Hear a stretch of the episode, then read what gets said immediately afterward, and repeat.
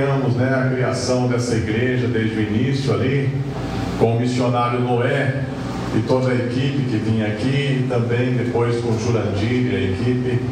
E depois a IBB né, começou a assumir o local com o pastor Alípio, e depois o Ismael, a Luciano, e agora com os pastores queridos aqui. Né? Deus é assim, amém? Vão passando de geração em geração, formando discípulos para a glória de Deus. Quem sabe Deus vai confiar uma obra para você também daqui a um tempo, amém? Aleluia, glória a Deus. Então nós estamos aqui para estudar o Apocalipse e obviamente que o Apocalipse está ligado a outros livros da Bíblia. Os livros que esclarecem ainda mais o que está escrito no Apocalipse são os livros de Daniel, o sermão profético de Jesus, o livro de Zacarias, uma parte também de Isaías, os profetas, né? Ezequiel também fala sobre a vinda do Senhor e algumas outras passagens do Velho Testamento. E também as revelações que Deus deu para Paulo e para Pedro. Nós temos ali também, né, nas epístolas de Pedro e de Paulo, nós encontramos nas cartas de Paulo revelações também sobre o fim dos tempos. Então abre a sua Bíblia lá no livro de Apocalipse e nós vamos começar pela introdução desse livro e entender a chave, né, a chave interpretativa dele qual era a razão, a finalidade desse livro, que foi uma revelação que Deus deu para Jesus e Jesus deu para João. Claro, nós sabemos que Deus é um só, né? Pai, Filho e Espírito Santo. E Jesus Cristo, homem, recebe essa revelação de Deus e passa para João, que está na ilha de Patmos, Apocalipse 1. Verso 1: Revelação de Jesus Cristo, a qual Deus lhe deu para mostrar aos seus servos as coisas que brevemente devem acontecer, e pelo seu anjo as enviou e as notificou a João, seu servo. Veja que a revelação é de Deus, ela vem a Jesus, Jesus passa para o anjo e o anjo passa para João. E em muitas ocasiões o próprio Jesus aqui revela a João quando ele está arrebatado, e algumas ocasião, ocasiões são anjos que estão falando com João. Então, o intuito do livro é trazer esta revelação aos seus servos das coisas que brevemente hão de acontecer. Quantos são servos de Deus aqui? Amém? Então, essas revelações são para nós, amém? Para toda a geração dos servos de Deus. E aí então, é, versículo 2, que João testifica dessa palavra de Deus e do testemunho de Jesus, e ele fala de tudo que ele ouviu e que ele viu também, porque ele foi arrebatado e ele viu essas coisas. E aí então o Senhor ordena que ele transmita essas revelações às igrejas que estavam na Ásia, e obviamente que essas igrejas elas estão representando toda a igreja do Senhor. Versículo 10: E fui arrebatado no espírito no dia do Senhor. João está na ilha de Patmos, preso, ele está com mais de 90 anos, ele é o último apóstolo vivo, todos os outros já tinham falecido, sido martirizados. Por exemplo, a tradição diz que Pedro ele foi crucificado de cabeça para baixo, que Paulo foi decapitado e que André foi crucificado em X e que outros apóstolos né, morreram flechados e outros foram decapitados e outros crucificados. E João ficou vivo, né? Ele estava vivo, estava preso, e aqui, com os 90 anos de idade mais ou menos, ele recebe essa revelação. Versículo 10: Eu fui arrebatado no Espírito no dia do Senhor. O que é o dia do Senhor na Bíblia? O dia do Senhor especificamente é o dia que Jesus volta do céu na terra com seus santos anjos e com a igreja gloriosa para a batalha do Armagedon, quando ele vai derrotar todos os seus inimigos e estabelecer o seu reino milenar. Amém? Esse é o dia do Senhor. Mas também esse termo, o dia do Senhor, se refere a um conjunto de acontecimentos que talvez tenham sete anos. O dia do Senhor pode se referir a um período de sete anos. E aí, antes da gente continuar no Apocalipse, nós temos que voltar para o livro de Daniel. Então, abra lá em Daniel para que você tenha um esclarecimento né, a respeito dos sete anos finais que ainda irão acontecer. Daniel capítulo 9. Nós encontramos aqui uma revelação da história que o anjo Gabriel passa para Daniel, para que ele tenha as mesmas revelações que João teve. Daniel 9, 20. Estando eu ainda falando e orando e confessando o meu pecado e o pecado do meu povo Israel, e lançando a minha súplica perante a paz do Senhor meu Deus, pelo Monte Santo do meu Deus, estando eu ainda digo, falando na oração, o homem Gabriel, né? Ou o anjo Gabriel. Na verdade, provavelmente Gabriel é um arcanjo. A palavra Gabriel, ela vem de, de Gabor, que é poderoso, forte, valente, gigante, Gabor. E El é Deus. Deus é poderoso, Deus é valente, Deus é forte. Gabriel significa Deus é poderoso. É o Gabor. Então esse arcanjo Gabriel, que tinha que Daniel havia visto na visão no princípio, veio voando rapidamente e tocou-me na hora do sacrifício da tarde, às três horas da tarde. E ele me instruiu e falou comigo e disse: Daniel, agora saí para fazer-te entender o sentido. No princípio das tuas súplicas saiu a palavra, eu vim para te declarar, porque és muito amado, considera, pois, a palavra e entende a visão. E aqui ele dá uma visão, olha só, preste atenção, para você entender onde estão os sete anos finais da história antes de Jesus voltar. 70 semanas estão determinadas sobre o teu povo. Que povo? O povo de Israel. 70 semanas estão determinadas sobre o teu povo e sobre a tua santa cidade, que é Jerusalém para cessar a transgressão, para dar fim aos pecados, para espiar a iniquidade, para trazer a justiça eterna, selar a visão profética e para ungir o Santíssimo. Ele está dizendo aqui, olha, estão determinadas 70 semanas para que venha um novo tempo na terra. Esse novo tempo é o milênio, é o milênio. 70 semanas aqui são interpretadas depois como cada, cada dia da semana é um ano. Então aqui 70 semanas de 7, ou seja, 490 anos. Está dizendo aqui, estão determinados 490 anos. Desde quando? Verso 25. Sabe e entende, desde a saída da ordem para restaurar e para edificar Jerusalém isso aconteceu no ano 452 a.C., quando Neemias né, foi restaurar lá os muros e restaurar a cidade, edificar a cidade. Isso aconteceu 452 anos antes de Cristo. Mas veja que as 70 semanas dão 490. Então, de 452 a 490, dá quanto? Né? Dá, dá aí 38 anos, não é isso? Né? Dá quase 40 anos, dá 38 anos. Então, essa é a data. E aí então diz, até a restaurar Jerusalém, até ao Messias, ou seja, está dizendo que essa data começa desde a restauração de, de, Jerusalém e vai até a morte do Messias na cruz. Haverá sete semanas e sessenta e duas semanas, e as ruas e os muros se edificarão, mas em tempos angustiosos, ou seja, haverão 69 semanas até o Messias se entregar na cruz e faltará uma semana de sete, ou seja, faltará sete anos na história depois que Jesus morrer e ressuscitar. Faltarão sete anos. E depois das 62 semanas será desarraigado o Messias, ou seja, o Messias será morto, mas não para si mesmo e o povo do príncipe que vir destruirá a cidade o santuário.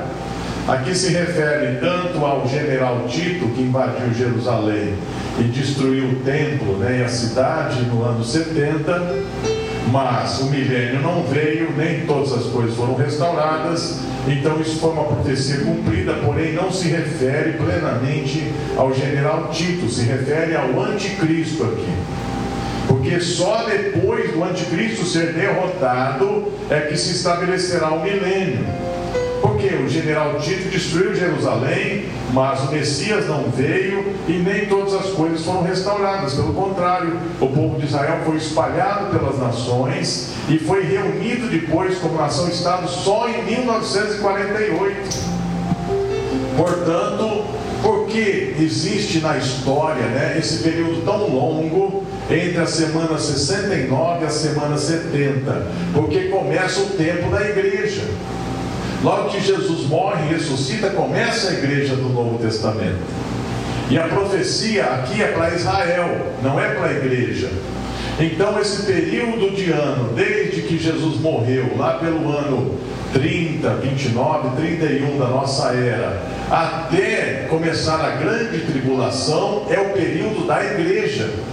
É o período que a igreja vai ao mundo pregar o evangelho da salvação, o evangelho da graça, e você está aqui salvo hoje por causa disso. Amém? Então Deus, na sua sabedoria, lançou os sete anos finais para o fim lançou sete anos para o fim, depois que termina a era da igreja, ou seja, depois do arrebatamento da igreja, começa o período de sete anos finais da humanidade. Então Jesus não volta em menos de sete anos, amém? Porque não começou a grande tribulação, amém? Jesus não volta antes de sete anos. Então você tem bastante tempo para ganhar alma para Jesus, amém? Porque ninguém sabe o dia nem a hora, mas ele disse: olhe as estações, olhe o tempo e você verá quando será o fim. Né? Não dá para saber o dia nem a hora, mas dá para saber o tempo que vai acontecer. E esse tempo começa com a grande tribulação, os sete anos finais. Estão entendendo? Amém? E aí então o verso 27 de Daniel, né? Aí então o verso 26. E há de vir destruirá a cidade do santuário, e o seu fim será como uma inundação. Até o fim haverá guerra. Que nós temos visto na história, né? desde a invasão do general Tito até hoje, muitas guerras na história, estão determinadas assolações. E ele firmará aliança com muitos. Ele quem? Esse príncipe, né, esse anticristo, ele firmará aliança com muitos por uma semana, ou seja, por sete anos, e na metade da semana fará cessar o sacrifício e a oferta de manjares, ou seja, no meio dos sete anos, quando ele faz uma aliança com o povo de Israel, ele quebra ele quebra o sacrifício, porque ali é desfeita a aliança e ele não é mais aliado de Israel, o anticristo, ele se torna inimigo e ele então tenta destruir o templo e para o sacrifício. E aí começam os três anos e meios finais, que são o tempo de grande tribulação, da ira de Deus no mundo. Sobre a asa das abominações virá o assolador, e isso até a consumação, o que está determinado será é, derramado sobre o assolador. Amém? Então vamos voltar agora para o livro do Apocalipse. Então, grande parte do que Daniel profetizou se cumpriu, e eu vou dizer para vocês o que se cumpriu, para que a gente se atualize ali no capítulo 1 de Apocalipse. Daniel profetizou que haveria um reino que seria como um leão. Esse reino existiu, foi a Babilônia e que esse reino seria sucumbido por um reino que era de aparência de um urso. E isso aconteceu. O Império Medo-Persa invadiu a Babilônia e tomou posse da grande parte da humanidade.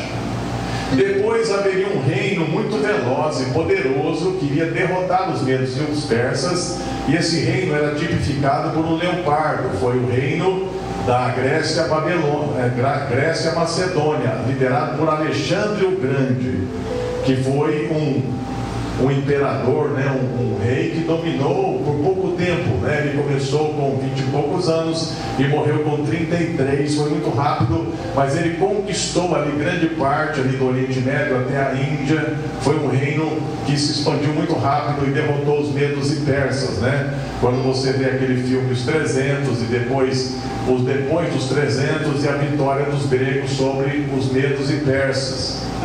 E aí tem aquele filme também sobre Alexandre, conta um pouco dessa história. E depois haveria um reino terrível, tipificado né, por uma besta fera, uma fera com dente de ferro, que foi Roma. E esse dominaria o império, o império grego macedônico, e isso aconteceu na história. E os discípulos de Jesus viveram no tempo em que Roma dominava o mundo, inclusive Israel. E o anticristo então deveria sair de Roma.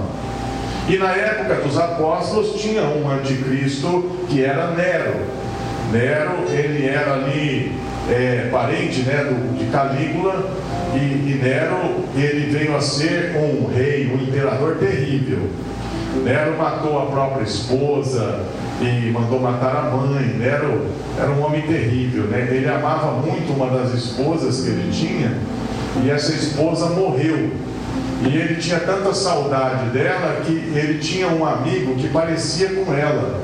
Então ele transformou esse amigo dele numa mulher fez dele um homossexual, né, uma mulher, para poder ter como esposa. Esse homem era totalmente louco, né, ele era totalmente desvairado e perseguia a igreja.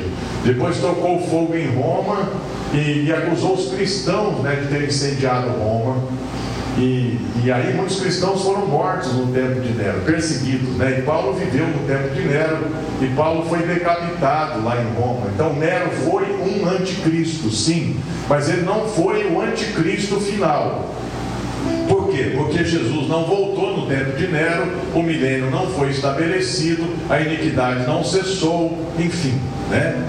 E o templo não foi destruído durante o império de Nero, foi depois, né, com o general Tito. Então Nero foi um anticristo, mas ele não foi o anticristo final, o último, será o maior de todos, o mais terrível. Nero perto dele será uma criança, né, porque ele será muito pior, muito mais destrutivo, muito mais sedutor, muito mais enganador, muito mais inteligente. Ele operará na eficácia de Satanás. Muito bem.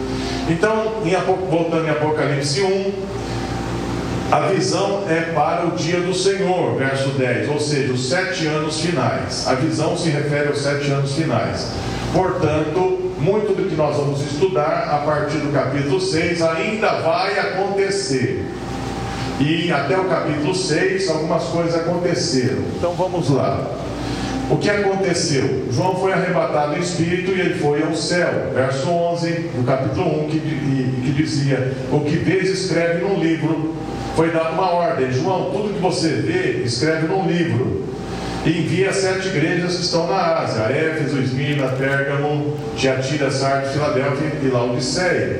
E aí João virou para ver quem falava com ele e viu que era Jesus e aqui nós temos né, Jesus revelado, os seus pés como latão reluzente. Né? Nós vemos aí ele vestido de glória, de roupas brancas, seus olhos como chama de fogo, está glorioso. Ele está diante do seu trono. Ele tem na sua mão direita sete estrelas, né? Que são os sete Espíritos de Deus, ou as sete igrejas que ele comanda, a igreja dele. Tem espada de dois fios ele tem o poder da morte, verso 18, ele tem a chave da morte do inferno, ele é o Todo-Poderoso, ele é glorificado, ele é o Senhor dos céus e da terra. E aí então João cai prostrado, né, quando vê Jesus, e Jesus toca nele, diz: Não temas, eu sou o primeiro e o último, eu que fui morto, mas eis que vivo para sempre.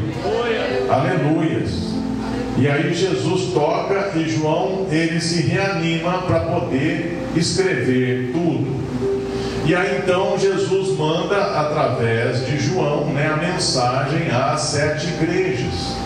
E essas igrejas, meus amados, elas representam é, todas as igrejas que já existiram na terra, na história.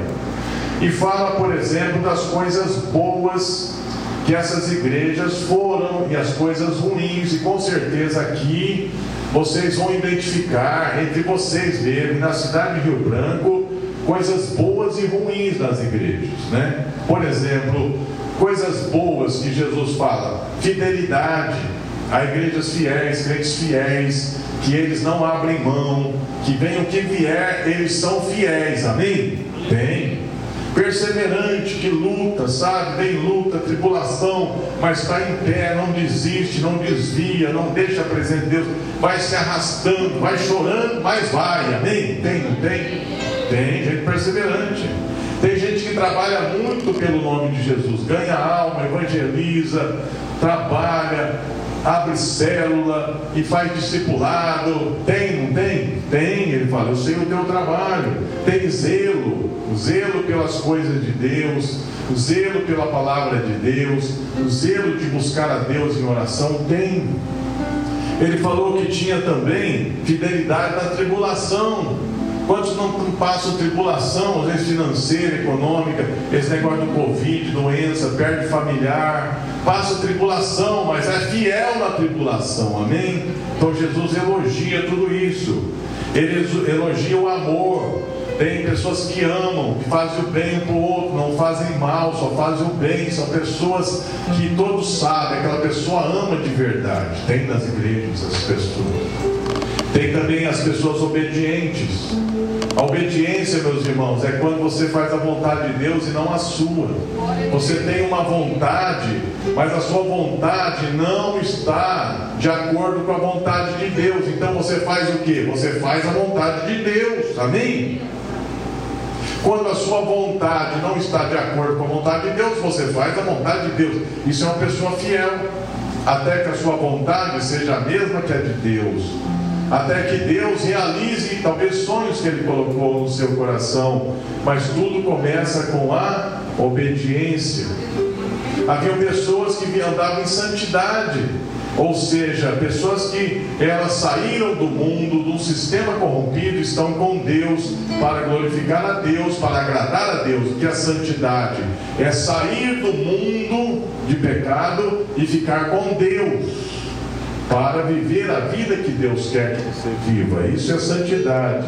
É muito mais do que normas, regras e leis religiosas. Então tinham lá, tinham também pessoas que estavam totalmente, é, totalmente sendo atacadas e provadas de todas as formas. Alguns foram mortos por amor à palavra, mas não desistiram, foram fiéis até a morte. Tudo isso de bom Jesus elogiou.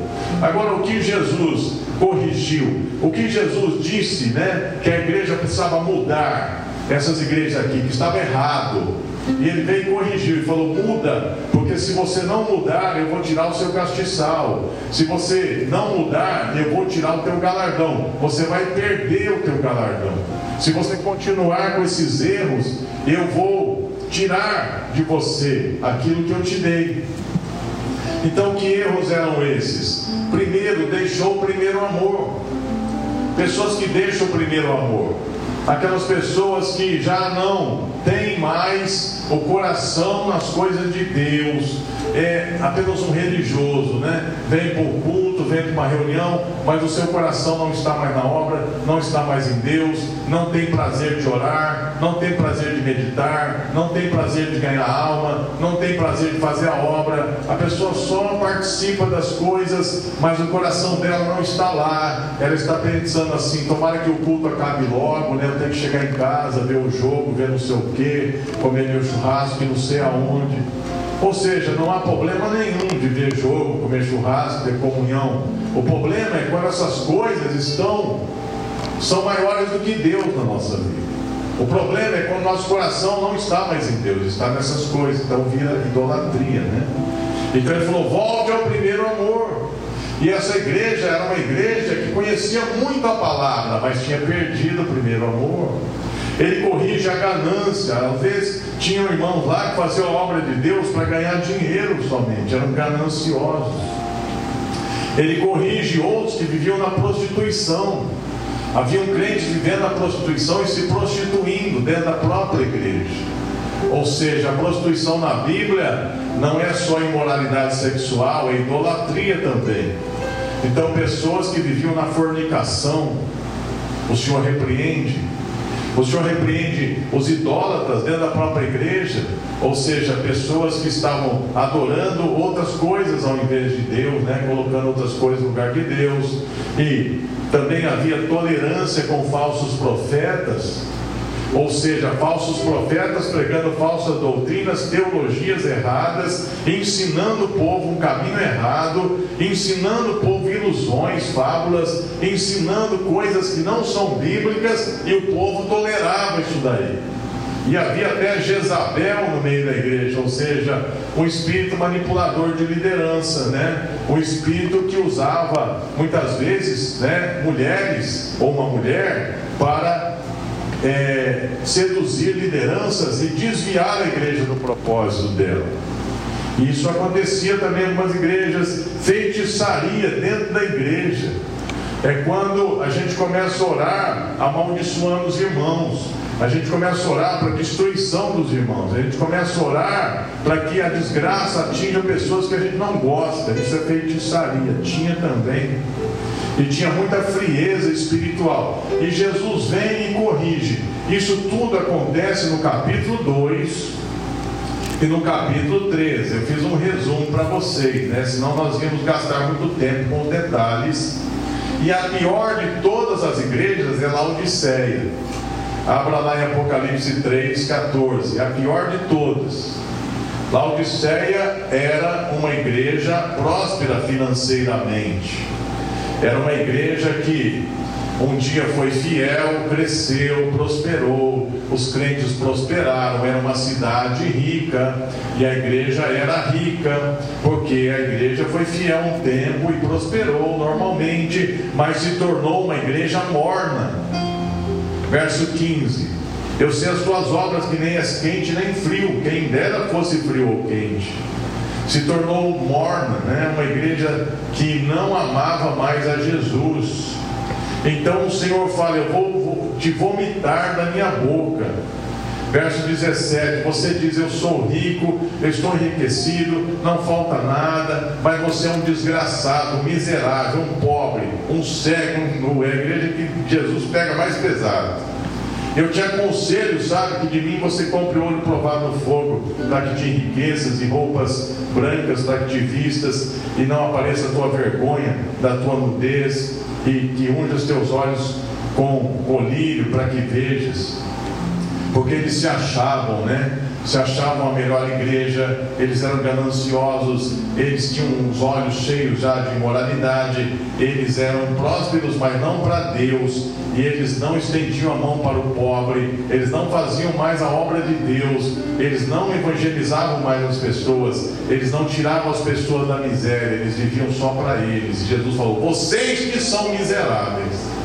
E Jesus repreende. E aí ele fala: Eu repreendo e castigo todos quanto amo. Então, Jesus ainda amava essa igreja, mesmo que ela estava desviada, e Jesus queria que eles se arrependessem mas se eles não se arrependessem, o Senhor iria vir com juízo, né, sobre eles. E aqui que nós encontramos, né, aquela frase, né, muito conhecida: Eis que estou à porta e bato. Se alguém abrir, entrarei na sua casa e cearei com ele. A gente usa muito essa passagem para pregar, né, para pessoas não crentes, né? Jesus está batendo na sua porta, abre que ele vai entrar. Mas essa passagem não é para incrédulo, é para crente que se desviou, para crente que se apostatou, para crente que Jesus não está mais dentro do seu coração. E Jesus está falando: estou batendo na sua porta, quero voltar para a sua vida porque você me tirou para fora do seu coração. Você colocou outras coisas no seu coração e não a mim. Eu estou batendo na sua porta. E eu quero entrar novamente e ter comunhão com você. Porque hoje não há comunhão entre nós. Entende? Então essa é a palavra. Aí termina que essa é a pior igreja e a melhor é a Filadélfia, que tendo pouca força não negou o nome e que habitava ali, né? Eram atacados ali pela sinagoga de Satanás, os falsos judeus, era uma igreja perseguida, mas ela foi fiel, ela tinha perseverança, ela guardou com fidelidade a palavra, mesmo no tempo da grande tentação. E aí há promessas tremendas para essa igreja. Amém? Então, nós terminamos Apocalipse 3. Jesus, ele traz a revelação para João, envia um anjo para revelar os detalhes. João é arrebatado para o céu, vê Jesus. E aqui vem uma palavra para as igrejas em todas as eras, e é uma palavra de exortação a todos nós e a todas as igrejas que existem. E agora nós estamos em Apocalipse 4. Então veja que até aqui não começou ainda os sete anos finais. Ainda há uma preparação para os sete anos finais. Podemos dizer que o capítulo 2 e 3 falam sobre a história da igreja toda. Lembra que Jesus morreu e ressuscitou na semana 69 de Daniel. Aí abriu-se um aspas na história, começa a história da igreja, e a história da igreja é retratada em Apocalipse 2 e 3.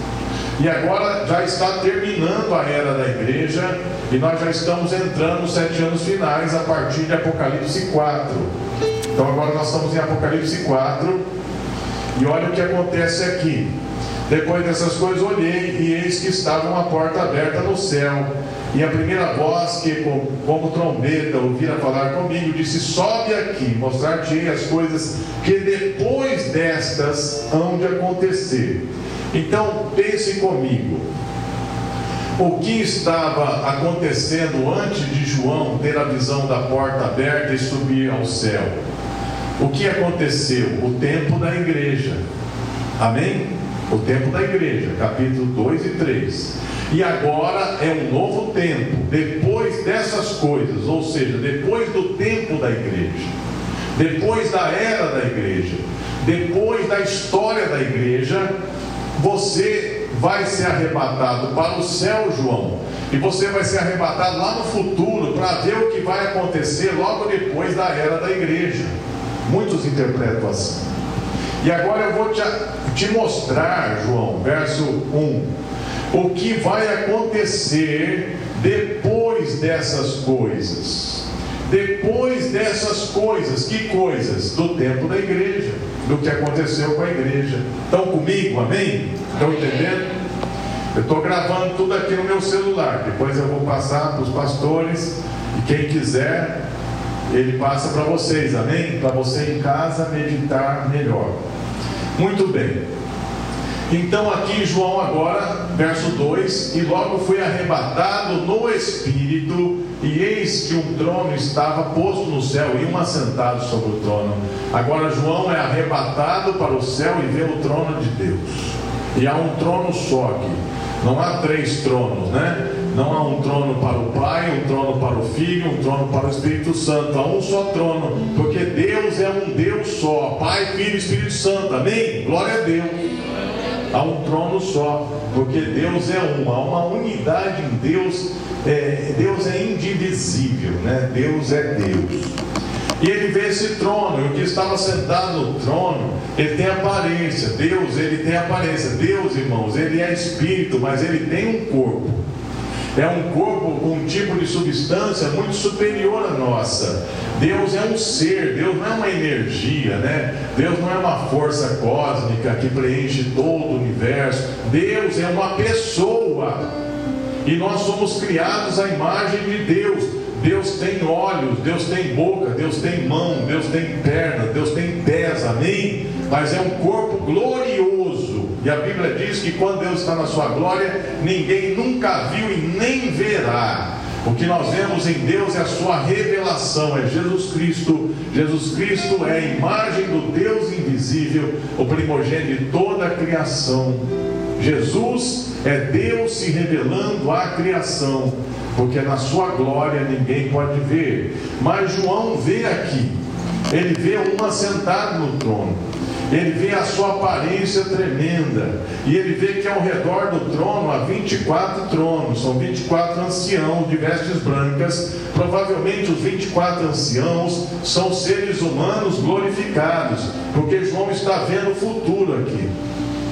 Ele está vendo 24 tronos com 24 líderes, 24 homens exaltados, provavelmente não são anjos, né? São homens que foram aprovados por Deus e receberam essa glória de estarem ali no conselho de Deus. Eles fazem parte do conselho de Deus. Deus os honrou e os colocou no meio dos querubins da glória, no meio dos quatro seres viventes. E aí a gente vê né, que do trono saía relâmpagos, vozes, trovões, algo glorioso, né? Ardiam os sete Espíritos de Deus, é uma visão extraordinária de uma energia, de um poder que a gente não conhece ainda, né? É algo que a ciência humana não alcançou, é outra dimensão, é uma dimensão que a física quântica está estudando agora, outro universo, outra dimensão de uma energia muito, mais, muito, mais, muito, mais, muito superior. É o céu, amém? O céu é um lugar, irmãos, aleluia. É um lugar extraordinário, o planeta céu, é um lugar de uma dimensão que você não vai para lá com nave espacial, você entra num túnel depois que você morre, né? E, e, depois desse túnel você aparece lá no céu, que é um outro universo. Aleluias. Quando você partir desse mundo, você vai para o céu. Amém? Eu vou para lá. Em nome de Jesus, se Deus quiser. Deus quer, né? Então ele vê essa visão maravilhosa. Verso 7, ele vê os quatro seres viventes. Deus ele tem uma comitiva que o acompanha. Toda vez que Deus veio na terra, Ezequiel 1, Ezequiel 10, quando também Zacarias tem visão, quando Isaías tem visão, quando Daniel tem visão do rio de fogo, Deus está sempre acompanhado dos quatro seres viventes. São querubins, são seres angelicais muito superiores e que eles se parecem com leão, com touro, com homem com águia, né? E esses seres são descritos nesses livros que eu falei no Apocalipse. São os seres mais próximos de Deus. Eles têm a ver com a santidade de Deus e com a glória de Deus. Eles estão todo o tempo com Deus. Eles fazem parte da comitiva de Deus. Onde Deus vai, eles vão também. Amém? E João vê esses quatro seres e os descreve e aí depois continua, né, falando desses seres que dão glória, honra, louvores e ações de graças. E o verso 10, os 24 anciãos se prostram e adoram. E quando eles lançam as coroas, eles dizem: Digno é, Senhor, de receber honra, poder e tudo mais. Porque eles dizem que Deus tem mais valor para eles do que toda a glória que Deus deu para eles. Eles amam mais a Deus do que a glória que Deus deu para eles. Amém? Assim nós temos que ser também. Nós temos que amar mais a Deus do que todas as bênçãos que Ele nos dá. Amém? Por isso você pode amar a Deus tendo tudo ou não tendo nada, meu irmão. Você pode amar a Deus quando Deus te dá fartura e quando você não tem nada. Se você perder tudo, adore a Deus ainda. Aleluia. Ele é digno. E se Deus te dá tudo, adore a Deus ainda, porque foi Ele que te deu. Deus é o mesmo que dá, o mesmo que tira, é o mesmo que dá de novo. Aleluia. Louvado seja Ele.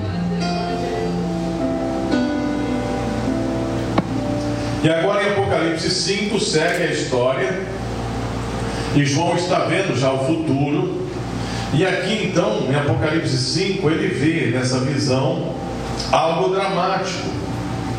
Ele vê que na mão direita de Deus está um livro escrito por dentro e por fora. Mas veja que esse livro não é como o livro que nós conhecemos, né? Essa Bíblia aí é um livro, é um rolo. Porque naquele tempo os livros eram escritos em rolos, né? Em rolos de pergaminho, de papiro ou de pele de animais, né? Pele de bode, de ovelha.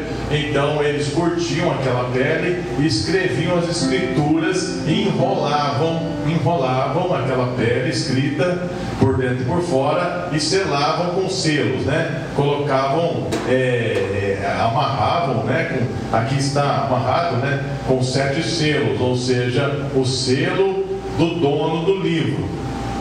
São rolos de pergaminho com sete selos. Então Deus está segurando um livro, um rolo, selado com sete selos. E há uma pergunta: quem é digno de tomar o livro da mão do Deus Todo-Poderoso e abrir o livro e desatar o selo? Porque para abrir o rolo tem que tirar o selo.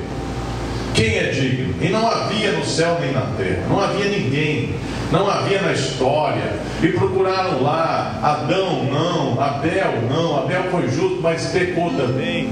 É, Sete não, Noé foi um homem justo, ah, mas Noé pecou também, encheu a cara, bebeu. Abraão vacilou na fé, desceu para o Egito. Moisés bateu na rocha. Não, mas Davi foi um homem segundo o coração de Deus, mas Davi caiu em moralidade, se arrependeu, mas também não era digno. profeta Daniel também confessou seus pecados, não era um homem santo totalmente. Quem era digno? Ezequiel? Não. João Batista também não. Quando estava preso, ele ficou em dúvida se Jesus era o Messias. Elias foi para o céu, mas também Elias teve seus vacilos. Quem é digno de abrir o livro? Tem algum ser humano digno? Não tem ninguém. Então João chorava muito. E esse livro é o livro da história final. É o livro que fala sobre os sete anos finais. É o livro da revelação dos últimos sete anos dessa era. É o livro que fala sobre o período final da semana 70 de Daniel. Esse livro, ele contém a história dos sete anos finais até Jesus voltar. E esse livro precisa ser aberto.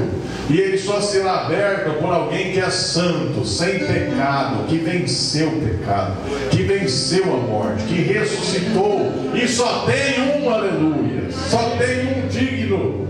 Só tem um digno, e o nome dele é o Senhor Jesus Cristo, o Cordeiro de Deus, o leão da tribo de Judá. Aleluia. É digno, é digno, é digno, é digno. Aleluia. E a Bíblia diz que todo mundo chorava. E João chorava muito, ele chorava muito, porque ninguém era digno. Mas aí alguém diz, né? Não chores mais. Eis aqui o Cordeiro de Deus o Cordeiro de Deus que foi morto para abrir o livro e desatar os seus sete selos. Aleluia. Verso 5: Não chores, eis aqui o leão da tribo de Judá, a raiz de Davi que venceu para abrir o livro e desatar os seus selos. E eu olhei e vi que estava no meio do trono dos, 20, e dos quatro animais viventes. E entre os anciãos, um cordeiro como degolado, como morto. É Jesus. Jesus venceu como cordeiro, Jesus não venceu como leão. Ele é o leão poderoso, mas venceu como cordeiro, ou seja, ele foi humilde até a morte. Ele tinha sete chifres e sete olhos, ou seja, ele tem o poder perfeito, porque chifre é poder, ele tem o poder perfeito e ele tem a sabedoria perfeita, ele tem a visão perfeita, e ele tem os sete espíritos de Deus, ele é perfeito, ele é o único digno que pode abrir e ele tomou o livro da mão do Deus Todo-Poderoso. E havendo tomado o livro, os quatro animais, os 24 anciãos, verso 8, se prostraram diante do cordeiro. E eles tinham harpas nas mãos, né? Cheias, cheias de ouro, né? É, é, salvas de ouro. Eles tinham harpas e salvas de ouro cheias da oração dos santos. Toda oração que você faz na terra vai no céu e é colocada dentro de um recipiente, amém? Uma taça. As suas orações estão numa taça, meu irmão, minha irmã. Um dia essas orações todas vão ser respondidas e derramadas sobre a terra, aleluia. Toda a sua oração vai para o céu e é colocada nessa taça aqui. E esses animais seguram essa taça, né? esses seres viventes. E eles cantaram o cântico novo, né? Tu és digno, verso 9. Digno és de tomar o livro, abrir os selos, porque foste morto e com teu sangue compraste para Deus, homem de toda tribo, língua, povo e nação, e para o nosso Deus os fizestes reis e sacerdotes, e eles reinarão sobre a terra. Nós somos reis e sacerdotes pelo sangue de Jesus, e no milênio nós vamos reinar sobre toda a terra. Nós seremos reis e sacerdotes desse planeta. Amém? Nós já somos, mas nós vamos ser estabelecidos como um corpo ressurreto que não morre mais. Nós vamos governar o planeta Terra no milênio, junto com Jesus, para sempre. Aleluia. É isso. E aí então, todos os seres que estão no céu glorificam a Jesus. E aí nós começamos já o período chamado sete anos finais, que é Apocalipse 6. Pode anotar aí, Apocalipse 6 é o início dos sete anos finais. É o início da semana 70 de Daniel. Uma semana são sete dias, mas profeticamente uma semana são sete anos. São dias de ano, né?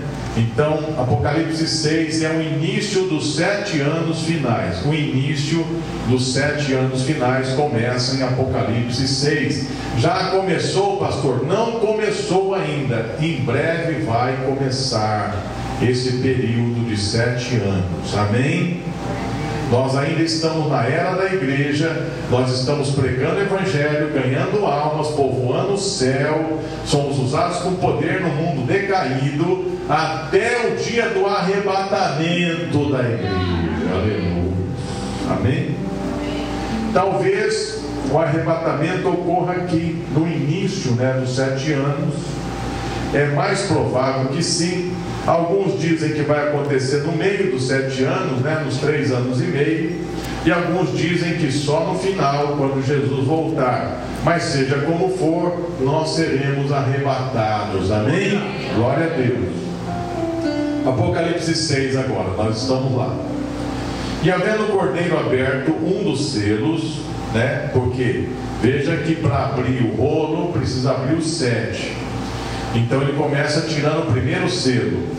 Eu olhei e vi um dos quatro animais que dizia com grande voz de trovão: Vem e vê. Então Jesus começa já a revelar a história dos sete anos finais. E a primeira coisa que acontece no início dos sete anos finais é esse. Verso 2: E olhei e vi um cavalo branco Cavalo branco na Bíblia geralmente simboliza algo puro, algo santo. Jesus tem um cavalo branco, ele voltará num cavalo branco. Jesus, ele voltará com a sua igreja e com seus anjos em cavalos brancos. No céu, animais, amém?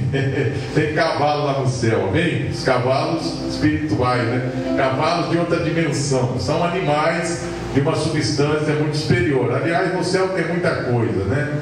No céu tem árvores, no céu tem rio, no céu tem casas, ruas de ouro, mar de cristal. O céu tem comida, irmão, no céu. Tem tudo lá. tudo muito melhor que a terra, vem? Então a gente pensa assim: bom, eu vi um cavalo branco, parece ser uma coisa boa, né? Branco. Mas preste atenção, e o que estava sentado sobre ele tinha um arco. Aí já começa a ficar diferente. Porque Jesus ele não tem um arco. Jesus tem o quê? Jesus tem o quê? Uma espada, uma espada de dois fios, né? Jesus não usa um arco, Jesus usa uma espada. E na sua corte está escrito: Rei dos Reis e Senhor dos Senhores.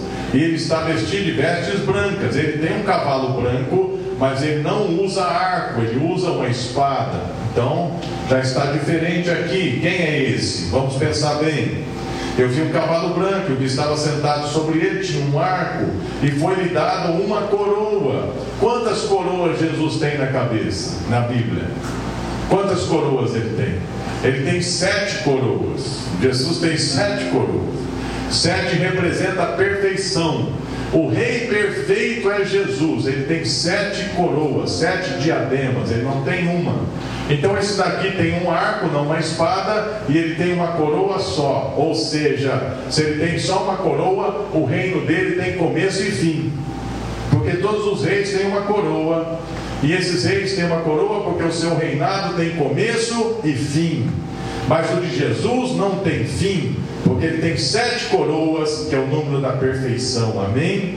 Então esse daqui não é Jesus porque esse só tem uma coroa, e foi lhe dada uma coroa e saiu vitorioso e para vencer. Ou seja, ele recebeu essa coroa, ele recebeu essa permissão de Deus para vencer por um tempo. Quem é este daqui? Provavelmente é o anticristo. E o anticristo, ele é um ser que a maior marca dele é o engano porque ele é o falso Cristo. Mas ele vai enganar a humanidade dizendo que ele é o Cristo. Então ele vai vir como Cristo, ele vai vir como um cavalo branco, ele vai vir para vencer, ele é um rei, ele vai promover a paz. Ele diz que ele é o enviado de Deus, mas ele é o mentiroso.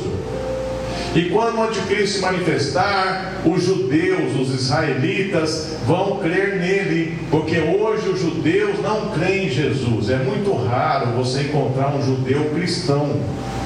Os judeus estão endurecidos, eles não acreditam que Jesus é o Messias, eles dizem que Jesus foi um profeta, e alguns dizem até que foi um falso profeta, e que jamais Jesus é Deus, e que Jesus não ressuscitou, que Jesus morreu.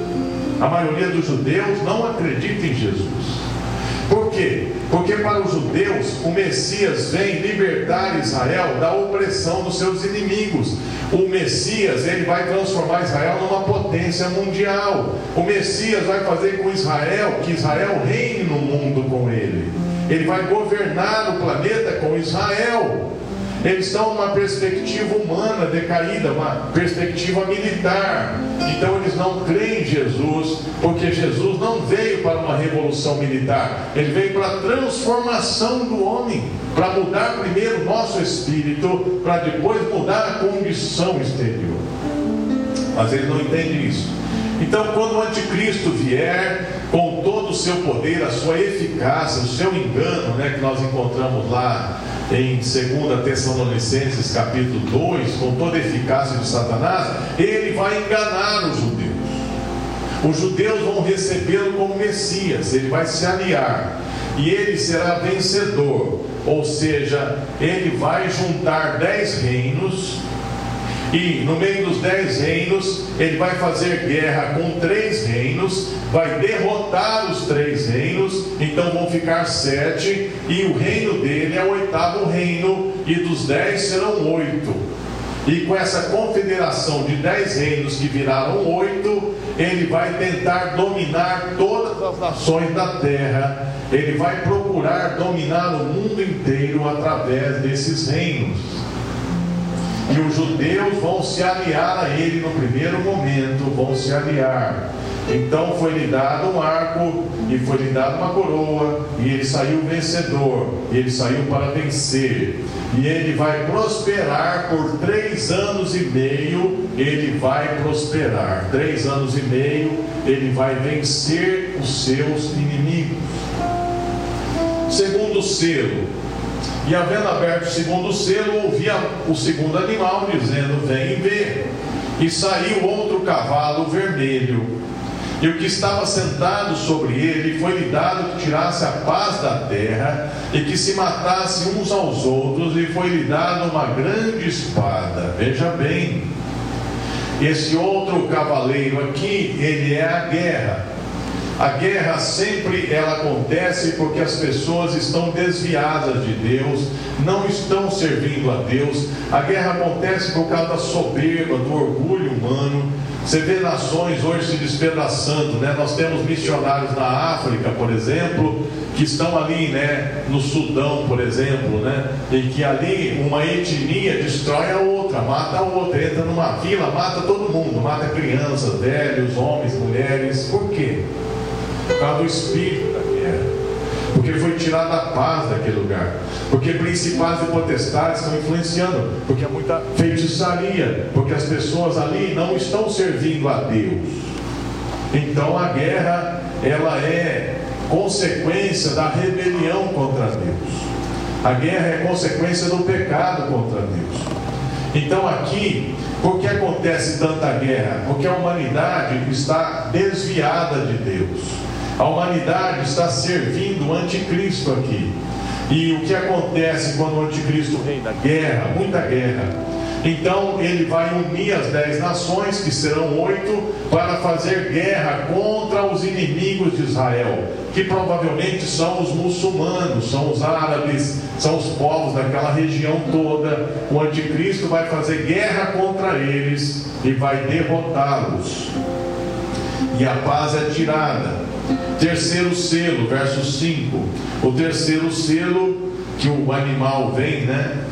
E, e diz, ele fala para João: Vem e vê. E João olha e vê um cavalo preto. E o que estava sentado sobre esse cavalo tinha uma balança na mão. E ouvi uma voz no meio dos quatro animais que dizia: Uma medida de trigo por um dinheiro e três medidas de cevada por um dinheiro. Ou seja, o alimento está muito caro aqui, né? Um dinheiro é o dia todo de trabalho. Você trabalha o dia inteiro para comprar só um pouquinho de trigo, né? De cevada. Então isso aqui é inflação. Há uma inflação muito grande. Então não, não danifiques o azeite e o vinho. Ou seja, aqui há uma escassez de alimento muito grande. Mas não há uma fome total, há uma escassez. Toda guerra produz o quê? Produz falta de alimento, miséria, né? Toda guerra produz. Você vê até esse coronavírus aí, faz com que as coisas encareçam, né? Isso é só um vírus, imagine a guerra, né? Como que as coisas ficariam muito caras. Então, durante a grande tribulação, nos primeiros três anos e meio, a guerra vai gerar uma fome mundial. Haverá muita fome no mundo. Então, as pessoas que têm um pedaço de terra para plantarem serão bem-aventuradas, porque vão ter o que comer. Mas quem não tem terra para plantar vai passar fome. Vai ter um tempo que a pessoa tem dinheiro, mas não tem o que comprar. Tem dinheiro, mas o mercado vai estar vazio por causa dessa consequência da guerra, né? que isso vai acontecer no início dos sete anos finais escassez de alimento. Verso 7: Havendo aberto o quarto selo, ouvi a voz do quarto animal que dizia: Vem ver. E olhei, e eis um cavalo amarelo, né? um cavalo é, de uma cor de morte, né? um amarelo aqui, que é um tipo um, um ocre, né?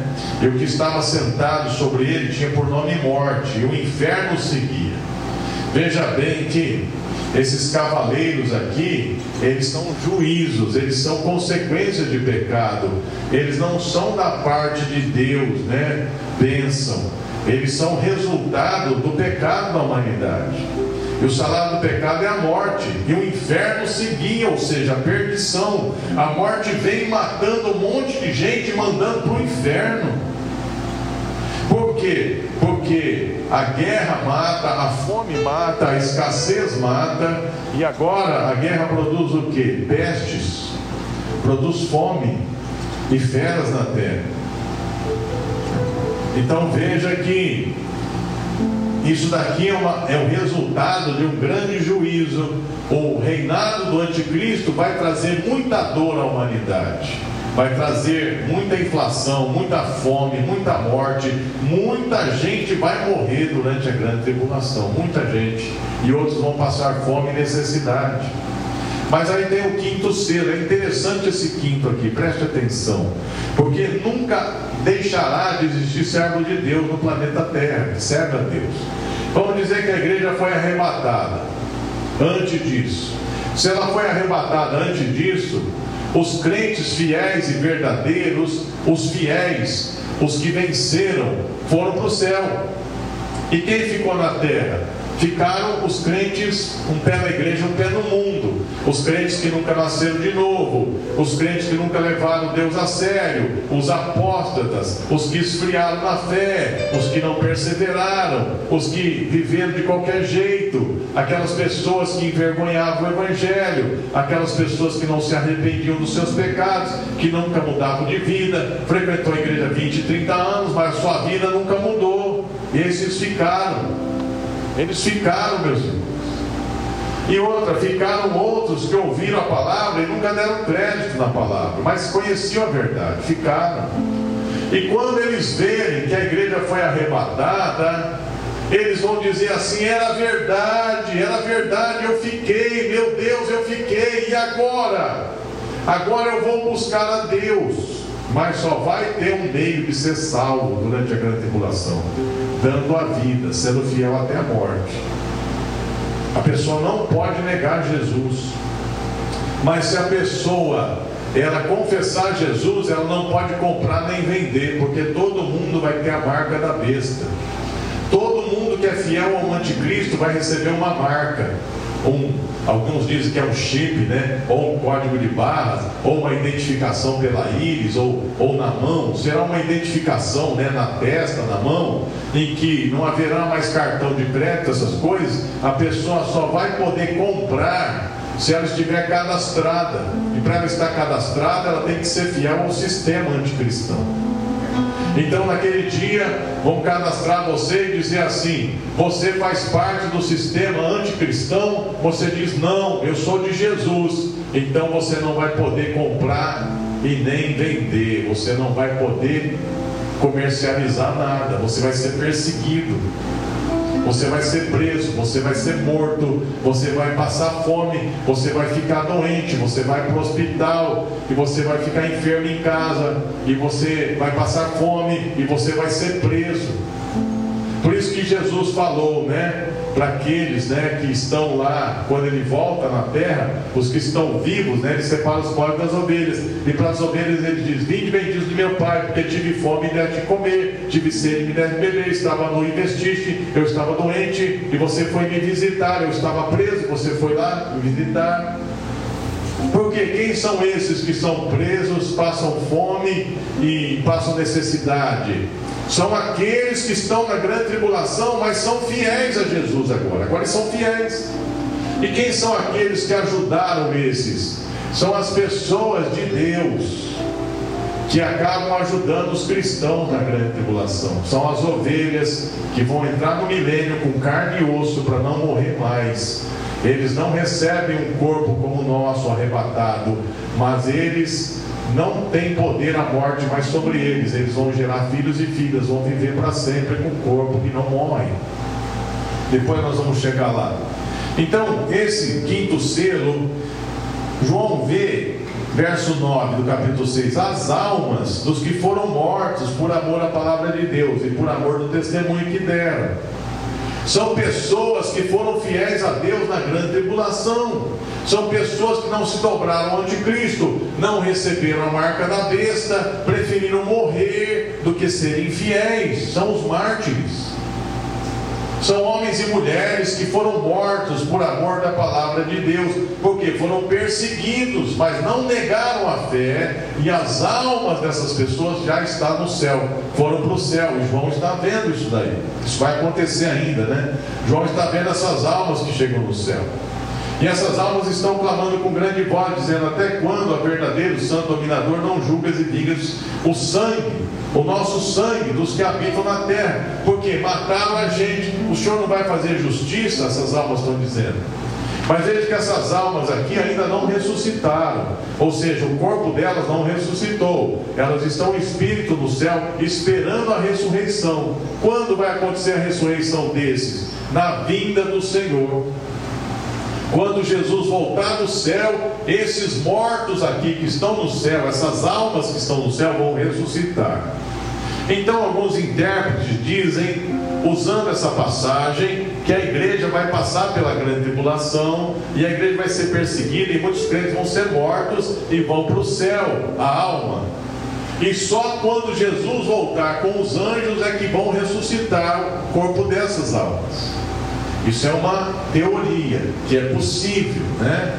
Mas nós estamos aqui dizendo uma outra que a igreja foi arrebatada e quem ficou aqui são as pessoas que não foram fiéis, mas agora elas são fiéis e elas morrem por amor à palavra, mas elas vão para o céu esperar o dia da ressurreição, ficam lá esperando o dia da vinda do Senhor para ressuscitarem com um corpo novo. Pode ser que seja assim. E aí então, verso 11: foram dadas a cada um compridas vestes, e foi-lhes dito que repousasse ainda um pouco de tempo, até que também se completasse o número dos seus conservos e seus irmãos, que haviam de ser mortos como eles foram. Então, durante a grande tribulação, muitos cristãos serão mortos, mas muitos serão mortos, muitos, uma multidão de cristãos será morto durante a grande tribulação, mas eles vão direto para o céu, aleluia, amém? E agora é a abertura do sexto selo, versículo 12. E havendo aberto o sexto selo, olhei, e eis que houve um grande tremor na terra, né, um terremoto, e o sol tornou-se negro como saco de silício, e a lua tornou-se como sangue. Ou seja, nesse terremoto produz um tipo de fumaça que encobre o sol, encobre a lua, e a lua fica em cor de sangue, né? Por quê? Porque é um tipo de fumaça produzida por esse grande terremoto. E as estrelas do céu caíram sobre a terra. Aqui fala sobre os meteoritos, né, as estrelas cadentes, sobre essas rochas né, que estão no espaço, que vão cair sobre a terra durante a grande tribulação. Como quando a figueira lança de si os seus figos, né, verdes abalada pelo forte vento. Né? É igual você estar debaixo de uma mangueira e dar um vendaval e derrubar as mangas verdes todas na sua cabeça. Né? Assim as estrelas cairão do céu. E o céu retirou-se como um livro que se enrola, e todos os montes e ilhas foram removidos dos seus lugares, e os reis da terra, os grandes, ricos, tribunos, poderosos, todos servos, todos livres, se esconderam nas cavernas e nas rochas e nas montanhas, e diziam aos montes e aos rochedos: Caiam sobre nós, esconde-nos do rosto daquele que está sentado no trono e da ira do cordeiro. O sexto selo fala sobre a ira de Deus. E aqui é um resumo dessa ira, que serão três anos e meio de ira. Então, nos primeiros três anos e meio, acontece os cinco selos, ou seja, o anticristo vence, o anticristo reúne dez nações que viram oito, haverá muita guerra, haverá muita inflação, muita fome, haverá muita peste, muita mortandade e muitos cristãos serão mortos. Cinco selos estão abertos. Três anos e meio passaram. Três anos e meio. São três anos e meio iniciais. Aí, no meio desses três anos e meio, Israel ainda é aliada do anticristo. Aqui, Israel rompe a aliança porque o anticristo reconstruiu o templo em Jerusalém, voltou o sacrifício diário, mas o anticristo se assentou no trono do templo como Deus, dizendo: Eu sou Deus. Isso é abominável para os judeus. Nesse tempo, os judeus eles se rebelam contra o anticristo. Porque ele diz: Você não é Deus, Deus só tem um. E aí o anticristo começa a perseguir o povo de Israel e juntar as nações para destruir Israel. E haverá uma perseguição terrível contra os judeus, como nunca houve na história, nem durante o Holocausto, nem as perseguições da Idade Média. Aquele dia será muito pior. E nesse tempo em que o anticristo persegue Israel, começa o período da ira de Deus, ou seja, Deus derrama a sua ira sobre o planeta Terra. Aí Deus vai selar os 144 mil judeus que são fiéis, um remanescente fiel se converte ao Senhor Jesus e começa a pregar aqui na terra. É o tempo que Deus levanta as duas testemunhas, que serão provavelmente Elias e Enoque, ou Elias e Moisés, que virão do céu para pregar a palavra e combater os inimigos de Deus e combater o próprio anticristo. As duas testemunhas vão pregar para os judeus, para os judeus se converterem e serem de Jesus.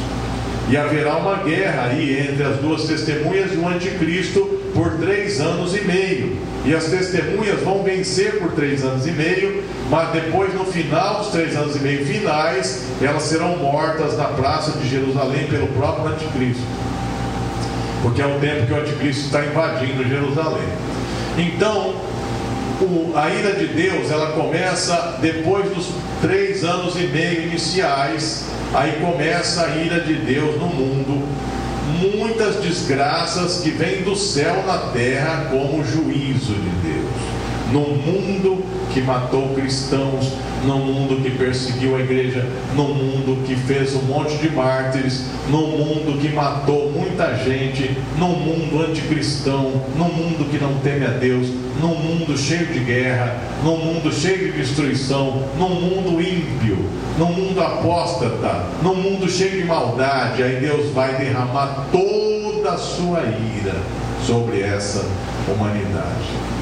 Então, esses três anos e meio, você fala, aconteceu tanta desgraça, né, pastor? Mas olha, os três anos e meio finais vai ser muito pior. Porque se o diabo promove desgraça, imagine Deus, quando está irado, o que Deus pode fazer, né, com a sua ira. A Bíblia diz: horrenda coisa é cair nas mãos do Deus vivo. Não tenha medo do diabo, tenha medo de Deus. Se você estiver pecando contra Deus, Porque a Bíblia diz que Deus é um fogo consumidor. Se o diabo for seu inimigo e Deus for o seu pai, não tema nada. Mas se Deus for o teu inimigo, não tem solução. Não tem solução. Se tornar inimigo de Deus, não tem saída. Deus, na sua ira, ele é implacável. Isso é uma realidade. Então, nós estamos entrando agora no sexto selo, está terminando os primeiros três anos e agora começam os últimos três anos. Nós estamos em Apocalipse 7. Em Apocalipse 7, o povo de Israel começa a se converter e os 144 mil dos judeus são extremamente fiéis ao Senhor. Esses 144 mil aqui são extremamente fiéis ao Senhor. Né? E eles são selados, são escolhidos na terra para servirem a Deus eles não recebem a marca da besta, eles são fiéis, eles se convertem a Jesus. Agora nós estamos em Apocalipse 7, 9. Abra lá, Apocalipse 7, 9. Aqui já são os três an anos e meio finais. Depois dessas coisas, olhei e vi aqui uma multidão, a qual ninguém podia contar, de todas as nações, tribos, povos, línguas, estavam diante do trono e perante o cordeiro, trajando vestes brancas e com palmas nas suas mãos. Veja aqui, meus irmãos, que essa multidão é a multidão de salvos, a multidão de crentes das nações e clamavam com grande voz, dizendo: Salvação nosso Deus, que está sentado no trono e ao cordeiro. E todos os anjos que estavam ao redor do trono, os anciãos e tal, se prostravam diante do trono né, e adoravam a Deus. E aí João quer saber né, quem são essas pessoas. Verso 13. E um dos anciãos me falou, dizendo: Estes que estão vestidos de vestes brancas, quem são e de onde vieram? E eu disse-lhe: Senhor, tu sabes. E ele disse-me: Estas são, estes são os que vieram da grande tribulação e lavaram suas vestes e as branquearam no sangue do Cordeiro. Por isso estão diante do trono de Deus e o serve de dia e de noite no seu templo. E aquele que está sentado sobre o trono os cobrirá com a sua sombra. Nunca mais terão fome, né? Porque passaram fome por causa da perseguição. Nunca mais terão sede, porque passaram sede. Nunca mais o sol, nem calor algum cairá sobre eles, porque eles foram né, torturados, porque o cordeiro que está no meio do trono os apacentará, e ele servirá de guia para as fontes das águas da vida, e Deus limpará dos seus olhos toda lágrima. Amém? Aqui, aqueles que defendem né, que a igreja vai passar pela tribulação, usam essa passagem. Que eles dizem assim: esse povo aqui foi tão fiel, esse povo não se dobrou, esse povo foi perseguido, esse povo foi preso, foi morto. Esse povo aqui, eles foram altamente perseguidos pelo anticristo e eles passaram privações na terra, mas eles foram fiéis até a morte e agora eles estão no céu e João vê eles vestidos de vestes brancas. Então, os intérpretes dizem que esse povo aqui é a igreja, é a igreja fiel, que passa pela tribulação, que os seus corpos são mortos, né, desses crentes fiéis, mas a alma deles está no céu, esperando a vinda do Senhor para a ressurreição do corpo. Então, os que defendem que a igreja vai passar pela grande tribulação usam essa passagem. Mas os outros que dizem né, que a igreja fiel foi arrebatada antes, e aqui os que se convertem na grande tribulação, ou aqueles que passam a levar Deus a sério, eles são mortos, eles são agora, as almas deles estão no céu, mas ainda não ressuscitaram, mas eles estão no céu esperando a vinda do Senhor para ressuscitar. Porque há pelo menos cinco ressurreições no Apocalipse, né? Tem a de Jesus, que foi morto e reviveu, tem a ressurreição é, da, da, da, própria igreja, né, que é arrebatada, ressurreta, tem a ressurreição das duas testemunhas que morrem em praça pública e ressuscitam, e tem a ressurreição final, quando Jesus volta e os que morreram na tribulação são ressurretos. E tem mais uma ressurreição aí também, né? Então há pelo menos cinco ressurreições durante o Apocalipse. Então a gente começa a pensar, né, que tudo isso pode acontecer nesses sete anos. Todas essas coisas que eu estou falando aqui para vocês. Mas seja como for, a verdade absoluta é o seguinte: quem é fiel a Deus, irmãos, vai para o céu, amém? E vai ressuscitar e vai reinar com Cristo no planeta Terra no milênio, amém? Isso daí é indiscutível, isso daí não tem como interpretar de outra forma, amém? E para nós é o que interessa é isso, amém? Muito bem. Nós estamos agora já partindo para o tempo final, e eu vou deixar o Apocalipse 8 em diante para a noite, né? Quando aquilo que foi resumido até o 7 vai ser detalhado. Porque Apocalipse é assim, ele faz um resumo de tudo até o 7 depois no 8 ele começa a falar os detalhes, volta um pouco, explica os detalhes, né?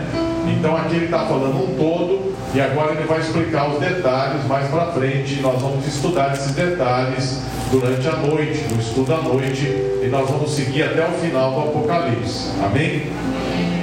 Então, nós temos alguns minutos ainda. Eu vou abrir para perguntas, né? Você pode fazer perguntas daquilo que você não está entendendo bem ou tem dúvida a respeito do que nós falamos. Amém? Então estamos abertos às perguntas. Podem começar as perguntas agora. Pode falar, meu. É, durante os cinco acontecer São quatro cavaleiros, né? Na verdade não são cinco, são quatro, né? São os quatro primeiros selos, falam sobre os quatro cavaleiros, aí depois o quinto selo já não tem mais cavaleiro, né? Então, durante esses quatro cavaleiros, o que vai acontecer, né? Você está perguntando? Ah, tudo ao mesmo tempo. Olha, há uma sequência, né? Não é tudo ao mesmo tempo, porque primeiro o anticristo ele vem e ele domina dez reinos. Como que ele domina esses dez reinos? com o poder de sedução dele. Ou seja, esses dez reinos se alinham a ele com um grande líder mundial. Ele é um grande líder mundial que dez nações resolvem apoiar. Podem ser dez nações europeias que se unem e escolhem um dirigente, um como se fosse um presidente, né? Como se fosse um dirigente maior, que é o anticristo. Aí, com essas dez nações, com a sua astúcia, ele une essas dez para fazer guerra contra os inimigos de Israel, porque ele vai se aliar a Israel. Israel natural, né? o Estado de Israel, os judeus naturais. Então, quando ele decide isso, três nações aliadas são contra. E ele pega e combate essas três, as derrota e estabelece dos dez oito reinos, que é o dele e mais sete que ficaram. E com esses oito reinos ele começa a fazer guerra contra os inimigos de Israel, que já é o segundo cavaleiro, que é a guerra. E aí a guerra contra os inimigos de Israel vai gerar uma, uma escassez mundial de alimento. E provavelmente nesse tempo o Brasil será o celeiro do mundo, porque o Brasil não vai entrar nessa guerra aí. O Brasil é uma nação periférica, não é uma nação central do mundo, não é uma potência mundial. Então o Brasil, provavelmente nesse tempo, vai vender comida para o mundo. Mas o mundo vai, vai ter uma escassez de alimento muito grande no mundo nesse tempo. Principalmente nesse mundo dessas nações aí que estão em guerra. Nesses países em guerra haverá muita escassez. E aí então, o que vai acontecer no tempo da escassez e da guerra? Muita peste, muita morte, muita fome, muita doença. Né? O inferno vai abrir a sua boca para engolir as almas que estão mortas. Muita gente vai morrer, vai para o inferno nesse período. Então veja que não acontece tudo ao mesmo tempo. Uma coisa promove a outra. E aí então no meio dessa guerra toda, os cristãos são fiéis a Deus e são perseguidos e mortos também, que é o quinto selo, né? E aí, quando Deus vê que estão matando os servos dele na terra, aí vem a ira de Deus, que é o sexto selo. Deus derrama um juízo no mundo. Amém? Muito bem. Mais perguntas? Do que você não entendeu bem, precisa ser mais esclarecido, alguma dúvida? Sim, meu irmão. O senhor falou que depois do arrebatamento é estabelecido o milênio.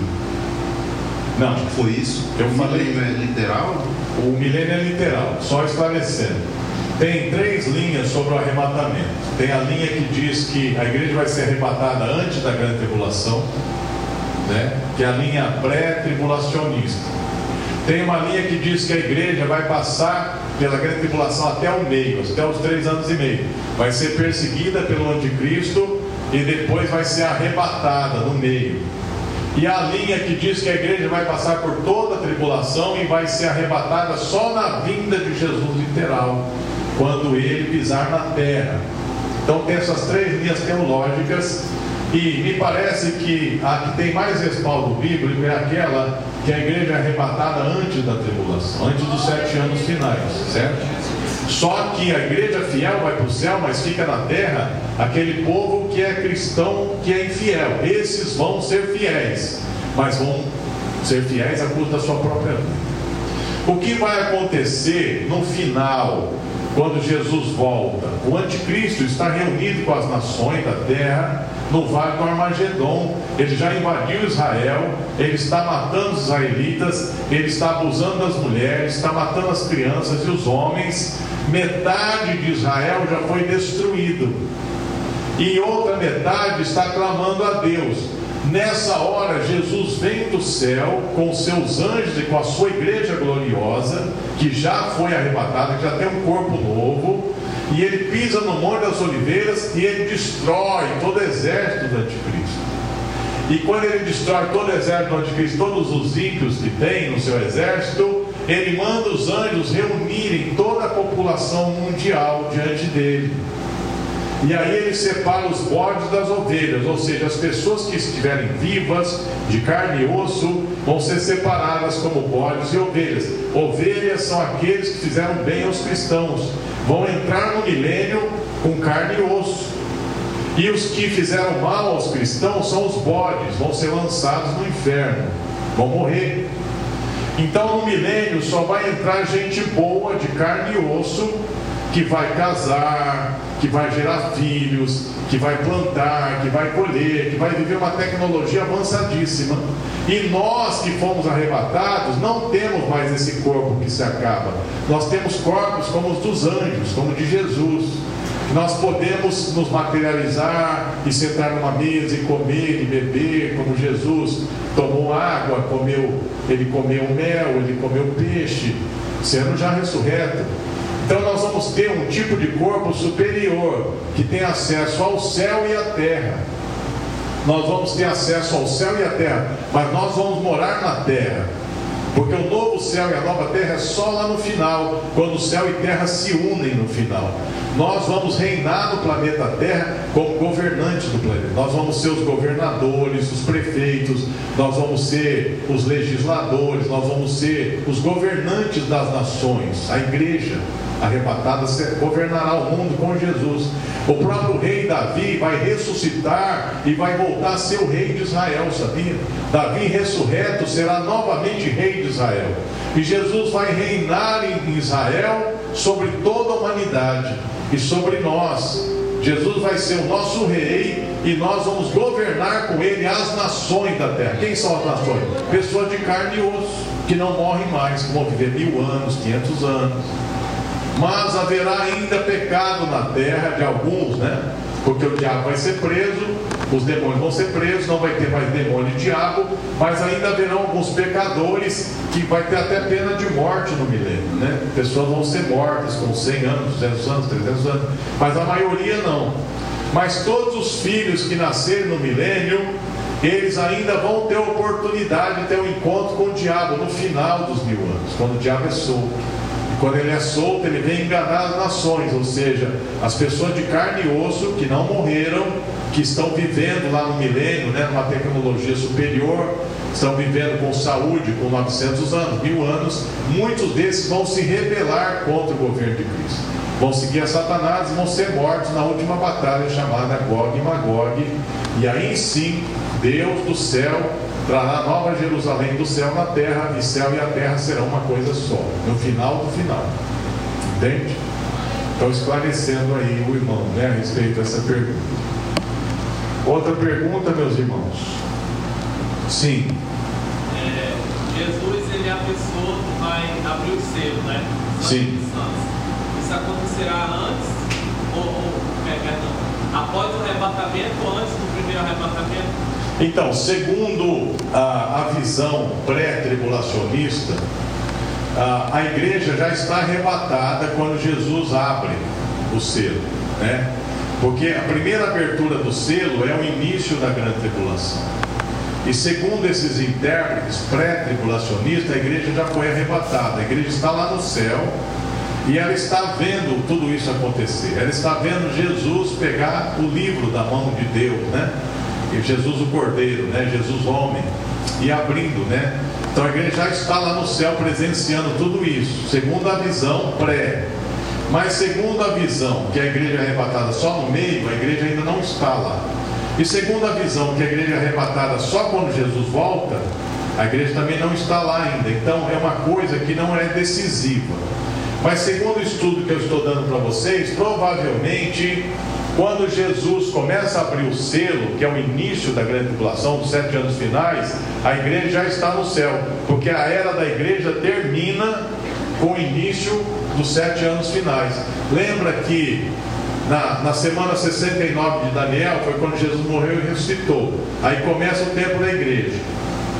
Aí aquela semana final, que é a semana 70, acontece só no fim, depois que a igreja é arrebatada. Começa os sete anos finais. Então essa é uma interpretação que tem mais base bíblica, mas não quer dizer que ela é perfeita, porque nós temos algumas dúvidas a respeito disso, ninguém tem certeza. Então, respondendo a sua pergunta, é possível que a igreja arrebatada já esteja presenciando o cordeiro abrir os selos, é possível, ou também é possível que ela ainda está na terra, né? ela ainda não foi arrebatada, mas tem menos base bíblica isso, amém? Mais perguntas? Nós temos ainda mais seis minutos antes do encerramento. Amém? Então vamos orar, meus irmãos. Vamos orar e eu convido você para vir à noite, que nós estamos só na metade do estudo, viu?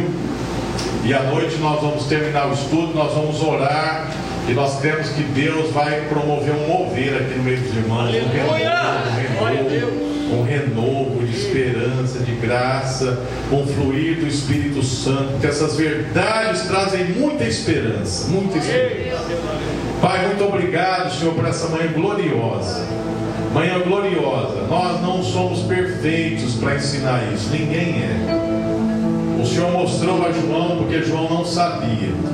O Senhor também tem que mostrar para nós, porque nós não sabemos. Mas o Senhor vai revelando. O Senhor vai revelando, revelando principal nós já sabemos, Senhor, que nós somos lavados e remidos pelo sangue de Jesus e que nós temos que ser fiéis até a morte. Isso nós já sabemos e nós vamos viver. Nós somos salvos e nós vamos perseverar. E o Senhor nos dá graça para vencer, ao Senhor, as tribulações, as provações, os dias bons, os dias maus, para vencer as tentações. E se alguém caiu em tentação, se arrepende e corrige a sua vida. E o Espírito Santo vem e lava. E o sangue de Jesus te lava, meu irmão.